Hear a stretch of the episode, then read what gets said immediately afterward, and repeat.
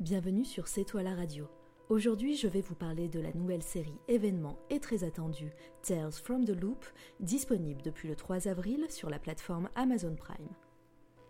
Alors, il est très difficile de décrire cet ovni de science-fiction, mais l'on peut déjà dire que la série puise son inspiration et adapte avec brio les œuvres de l'artiste suédois Simon Stallenhag, qui crée des images digitales en intégrant des éléments de science-fiction dans des décors plutôt sobres et ruraux. Nous vous mettrons des exemples dans l'article du blog. Ceci étant dit, nous suivons la vie de plusieurs personnages dans une ville plutôt modeste de campagne.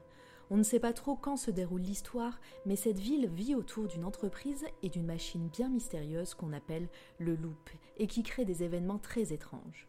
Dans cette première saison, les intrigues nous permettent de faire connaissance avec une famille spécifique et également plusieurs habitants du coin.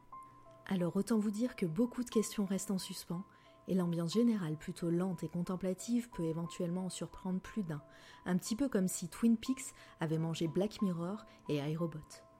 En résumé, c'est beau et intrigant, et les huit épisodes d'environ une heure à chaque fois dessinent un monde qu'on souhaite découvrir et surtout comprendre. Nous ne pouvons que vous conseiller cette série de SF qui change des batailles dans l'espace. Et pour continuer l'expérience Tales from the Loop, sachez qu'un jeu de rôle existe et est édité en France chez Arkane Asylum Publishing et un Kickstarter est actuellement en cours pour financer un jeu de plateau. Le succès est déjà au rendez-vous alors que la campagne a commencé il y a seulement quelques jours.